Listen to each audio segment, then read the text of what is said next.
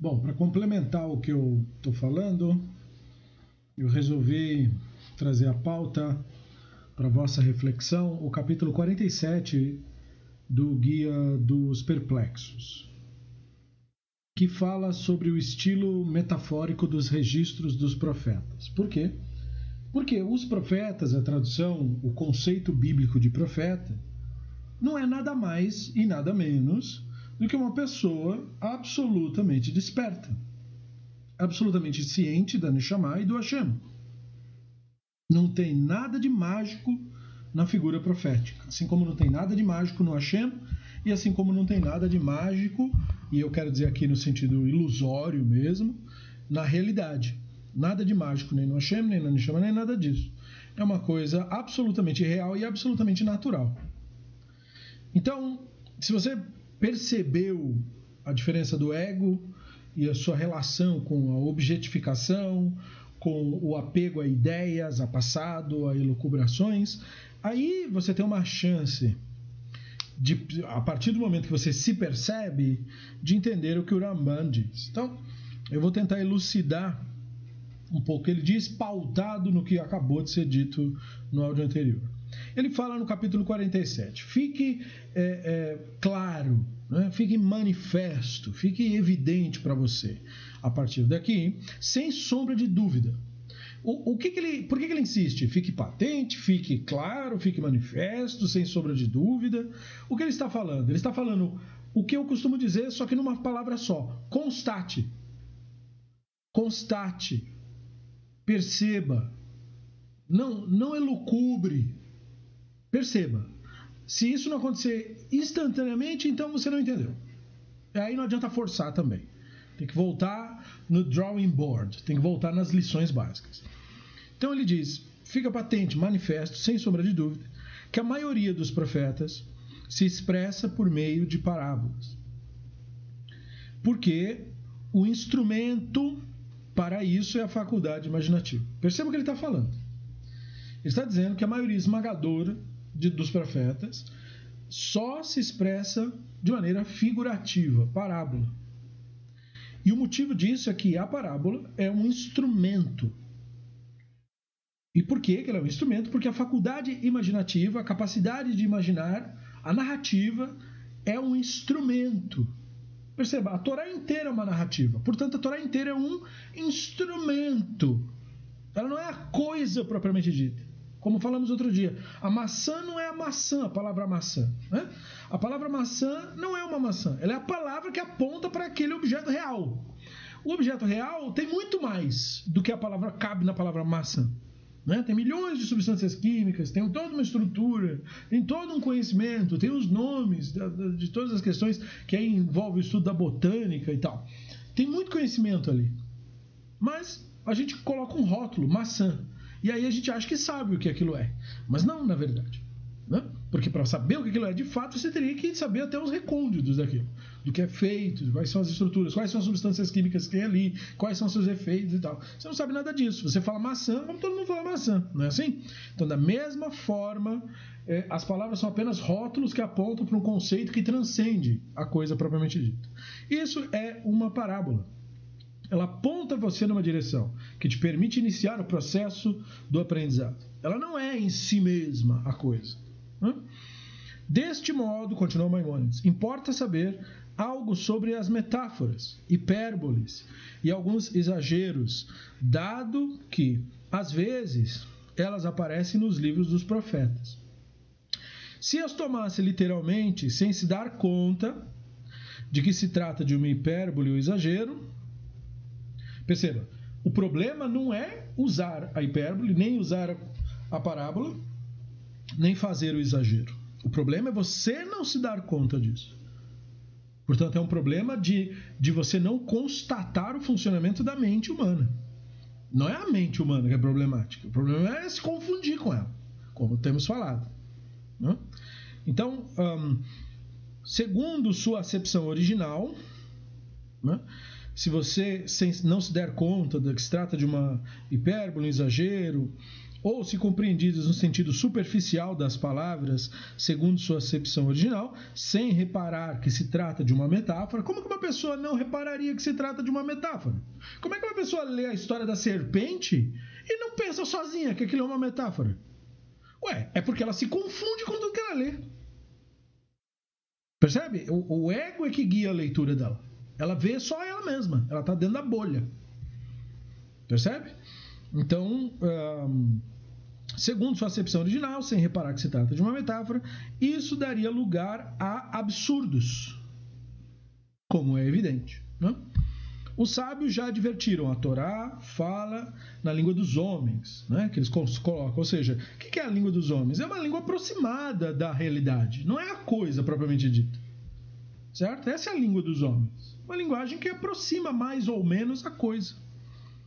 Ou seja, usa a hipérbole para demonstrar. Eles destacam acertadamente estas expressões. Então ele cita Devarim 1:28, as cidades são grandes e fortificadas até os céus. Isso é uma hipérbole, né? Não tinha nenhuma cidade, não tinha arranha-céu naquele período, né? Então não faria assim, nenhum sentido dizer as cidades são fortificadas até o céu. Na hipérbole se inscreve essa locução, porque o pássaro dos céus leva a notícia, Correlet 10:20. Igualmente se diz, cuja altura se iguala à dos cedros, que é uma árvore bem, bem alta, falando de uma pessoa, né? Amós 2:9. Então uma pessoa egóica vai achar o quê? Ah, tá vendo? A Torá tá falando de gigantes, ele é no tamanho de um cedro. Você olha para a pessoa e fala, você realmente tá, tá achando que é isso? Não, mas é isso que está dizendo. Ou seja, a pessoa perdeu a conexão com a realidade. Né?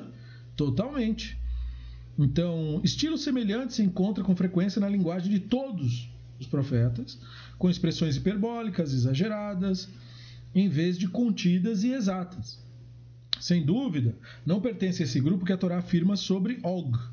Né? Porque ó, fala assim: o leito dele era feito de ferro, em Devarim 3.11. Não tem nada demais isso fazia isso porque era tipo um trono, né? Até o trono dele era o trono dele, o, o leito dele, porque pensa, naquela época não tinha cadeira. As cadeiras eram baixinhas como banquinhos, fizeram uma comprida para ele reclinar, que nem os romanos faziam. Então a cama dele, essa é a cama dele. Né? Porque o leito é a cama, assim como em Shira Shirim 1,16. Nossa cama está cheia de vitalidade. Não quer dizer que a cama era viva, né? É uma outra expressão. Pois bem, não há cama que corresponda à medida de qualquer pessoa, porque não é a roupa que a veste, mas a cama está sempre do tamanho do indivíduo que nela dorme. O costume conhecido é normalmente um terço a mais do que a medida da sua altura. Por conseguinte, se o comprimento de uma cama é de nove é, côvados, a estatura de quem se deita sobre ela, segundo a proporção habitual, será de uns seis côvados, um pouco mais. Enfim, está usando só um, um, conceito assim, senso comum, né? não, tem, não temos por que ter problema com isso. A expressão os côvados de um homem considera a medida cubital é, corrente entre, comum entre os mortais, entre as pessoas, e não segunda de Og, porque ele era uma pessoa de estatura um pouco mais exagerada do que todo mundo. Já que normalmente todo indivíduo tem membros proporcionais. Dizia-se que a estatura de Og era o dobro de uma pessoa normal. Né? Ou seja, isso também pode ser uma hipérbole. É, mas ele não tinha membros proporcionais também, então ele deve, devia ter algum problema com gigantismo e alguma coisa relacionada. Né? Por isso que ele, ele comenta, o que de qualquer forma não deixa de ser absurdo. Ou seja, não deixa de ser absurdo você achar que o cara era tamanho de um cedro. Né? Pera, pera lá. Então, você tá, se você se prendeu ao que foi dito, você se prendeu. Você está preso na sua própria mentalidade egóica, porque você não está enxergando a realidade. Né? Você não está, você está se identificando com aquilo. Você está extraindo daquilo um senso de razão, está construindo uma imagem, ao invés de observar de longe, do ponto de vista da Neshama, que nada julga. Né? Procura o sentido que transcenda as palavras propriamente ditas. Então ele fala: igualmente se impõe uma grande atenção com respeito à metáfora. Algumas são claras e patentes, sem dificuldade de interpretação. Por exemplo, as montanhas e planícies romperão em gritos de júbilo ante vós. Todas as árvores do campo baterão palmas. Isso aí, Shaiah 55, 12. Como assim montanhas vão gritar de júbilo e árvore vai bater palma? A metáfora é evidente, né? As nações vão ficar felizes, não é isso? Olha, né? até os ciprestes se alegram de ti, Shaiah 14, 18. Então, Jonathan Benuziel, quando comenta, fala: até os governantes se regozijarão por ti, os opulentos, expresso na forma de metáfora, como a expressão manteiga da vaca, o leite das ovelhas, Devarim 32, 14. Essas metáforas são extremamente numerosas nos livros dos profetas. Umas são óbvias, até para o povo comum, né? mas outras não. Precisa ser um, um cara um pouco mais estudioso e iluminado para poder entender. Assim, não Nada colocará em dúvida as palavras do Hashem. Abrirá Hashem a ti o seu bom tesouro, os céus, para dar a chuva à tua terra. Não é né, abrir o tesouro, entendeu? Eu não tenho que ficar discutindo com uma pessoa quando fala de uma bula, abriu a porta dos céus. Isso é uma figura de linguagem, quer dizer, choveu de repente, gente. Não é para criar dificuldade com isso. Certo? Entendeu? Você tem que transcender isso daí. E o mesmo se aplica para as seguintes ele cita Terrilim 78, abriu as portas do dos céus, choveu humano sobre eles. É uma figura, uma expressão, quer dizer, foi abundante como chuva, né? Tá, tinha para todo lado. É isso. Entendeu? Não quer dizer necessariamente que choveu o negócio. Ninguém imagina que haja portões e portas nos céus. Coitado de Maimonides, imagina sim, né? Impressionante. Mas ele está falando, ninguém inteligente faz isso, ninguém desperto faz isso. Mas a maioria das pessoas não é assim, é claro. E essa expressão é usada por meio de associação, né? o critério de semelhança. Por quê? Porque assim como uma porta se abre, o que está dentro da, da porta de trás da porta tem acesso ao que está do outro lado, do mesmo modo a pessoa que passa aquela experiência, né, é como se vivesse uma nova dimensão, tivesse um acesso a uma coisa nova, porque é como você não tem nada que comer e de repente ter o que comer. Então é um novo mundo ter o que comer. Você até esquece que você estava passando fome no momento que você está comendo. Né? Então esse é como se fosse uma, um abrir de portas, certo? Do mesmo modo, devem ser entendidos os seguintes textos: Abriram-se os céus, e Ezequiel 1:1. Né? Então, abriram-se os céus não é abriram-se, ok? Não é isso. E, e não, é, mesma coisa, Shemó 32, 32. E se não, risca-me, rogo, do teu livro que escreveste, né? Então, quer dizer, não é que o Hashem tá lá com um caderninho, é, vou riscar, hein? Ó, oh, não, risca o meu nome também. Não, o senhor não vou riscar, o senhor vou fazer um quadradinho e botar o coraçãozinho do lado. Não é isso, né, gente? please. Quer dizer, tem que explicar mesmo, tem que dizer que não é, não constata imediatamente. Né? É, é, ou Shemot 32, 33, riscaloei do meu livro, é uma expressão. Quer dizer, é, é, a, a, figura do Sefer é usada em relação à vida, né? como a Torá. Porque a Torá é associada com vida, não é? Daí que vem as associações. Então, riscarei do meu Sefer, quer dizer, você vai deixar de existir. É, não vai ter mais relação com esse pacto, não vai ter mais relação comigo. Né? Mesma coisa Terrilim 69, 29. Sejam apagados do livro da vida. Que livro da vida? Torá, né? Torá. Torá é o livro da vida. Né? Então, apagado do livro da Torá. Quer dizer, não tem relação com a Torá mais, tem nada que ver com a Torá. Entendeu? Apagado do livro da vida. Forma de linguagem. Né? Tudo isso deve ser entendido pela aproximação, Maimonides diz, por semelhança, e não como se Deus tivesse um livro que escrevesse e apagasse, como se cogita popularmente, sem se notar que aí existe uma metáfora. Então, como que você entende isso que Maimonides fala sozinho? Se você olhar a coisa do ponto de vista de chamar, se você não ficar preso a pensamentos, se você não ficar preso a ideias fixadas. Então, no último parágrafo, ele diz: tudo isso pertence à mesma categoria. Quanto aos que, ao que não foi citado aqui, porque aí a pessoa, ah, mas e tal verso? E tal verso? E tal. Gente, não preciso ir verso por verso. Usa a cachola percebam o próprio pensamento, construindo a identificação com aquilo que está lendo e se perceba nisso. Perceba que a sua Neshama é o que constata a realidade e ela nota que aquilo ali não corresponde à realidade. Portanto, aquilo está apontando para um outro conceito. E procure qual seria a possível associação né, desta expressão. Porque as expressões são todas simples. Porta é uma expressão simples, né? Que quando abre dá acesso de um lado para o outro. Livro é uma expressão simples, né? Pergaminho que registra ali. Então, não é nada tão complicado assim. Mas se você não estiver ciente da sua própria Neshama, tudo isso vai parecer um grande mistério, sem necessidade. Então, tudo isso pertence à mesma categoria. Quanto ao que não foi citado, classifique conforme o descrito neste capítulo. Ou seja, aproveite o que se aprendeu, pega uma, uma tarde de um final de semana e pega as escrituras e dá uma lida e vai anotando do lado. Olha, tem mais uma metáfora, tem mais uma coisa aqui. O que será? Aqui tem uma expressão-chave, né? Porta, pé, sei lá. Aí você vai fazendo uma listagem e aí a gente discute né, é, as possíveis alusões, e é muito legal fazer esse exercício do ponto de vista da Neshama. Né? Ele mesmo indica fazer isso. Separe e distinga detalhadamente as coisas e compreenderá o que está sendo relatado, parábola, metáfora, hipérbole. Ou seja, isso não é inacessível. É possível para qualquer pessoa fazer isso. Não é? Basta a pessoa se perceber. Não é? Ainda ou ainda aquilo que deve se interpretar exatamente de acordo com o teor literal, porque muitas vezes você vai olhar uma, uma afirmação absolutamente razoável, plausível, não vai ter nenhum problema. Né? Assim, todas as profecias se lhe mostrarão claras e patentes, suas crenças lhe parecerão razoáveis, bem ordenadas e gratas a, a Hashem, pois somente a verdade é prazerosa a ele. Ou seja, o Hashem é, é, é, é não, é? não tem nada que ver com crenças e opiniões. Hashem é a verdade, é a realidade. É isso daí. Né?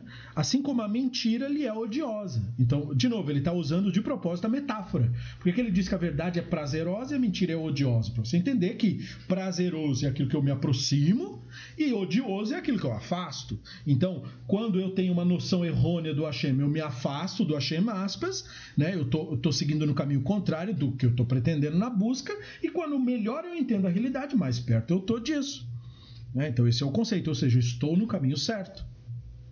Não se confundam ideias e pensamentos. Veja o que Maimonides diz: não se confundam em ideias e pensamentos, de maneira que admita opiniões inaceitáveis, afastadas da verdade, que aqui é sinônimo de realidade. Ok? Não verdade admitida como uma a minha verdade ou a minha crença. Não, realidade, é disso que ele está falando. Tá? Afastadas da verdade, afastadas da realidade que você tome por lei. Porque como você toma uma inverdade por lei? Quando você envolve uma crença. Quando você acredita numa ideia, essa ideia se torna parte do seu ego. E você vai proteger isso como se você estivesse protegendo a si mesmo. Então você está tratando isso como se fosse lei. Aliás, esse é o sentido de lei, aspas, da Torá. O sentido de lei da Torá não é lei no sentido é, é, é, meramente jurídico. Lei, no sentido da Torá, é aquilo que você atrai para si como sua própria definição. Então a Torá fala: se você vai se identificar com algo, se identifique com a realidade, se identifique com aquilo que é verdade, se identifique com bondade, faça da bondade a sua missão, aquela missão sem a qual você não recua. Né? Mas em geral as pessoas não fazem isso, porque o ego não tem esse tipo de interesse, porque o ego não vê o outro, o ego só vê a si mesmo. Né? Mas quando você está no controle, ou seja, Neshama, aí sim ela consegue pegar uma ideia positiva, real, e trazer e fazer o ego se identificar com aquela ideia lá, porque aquela ali se deve se identificar. Aquela, daquilo você deve extrair identidade. Do que? Da bondade, da resed, da paciência, do não julgamento. Essa é a ideia que você deve se apegar, e não as ficções, que só servem para engrandecer o ego. Mas quem tem que estar no controle para fazer esse juízo? A Neshama. Porque a Neshama exerce o controle sem julgamento, ou seja, sem é, é, aquele juízo entre o bem e o mal, porque a Neshama não tem esse conceito do bem e o mal. E a mente, sim. A mente tem o julgamento das coisas entre bem e mal. Por isso a questão do fruto. Né? Então isso é muito óbvio, isso é muito claro. Por meio dessas considerações, o Urambam continua.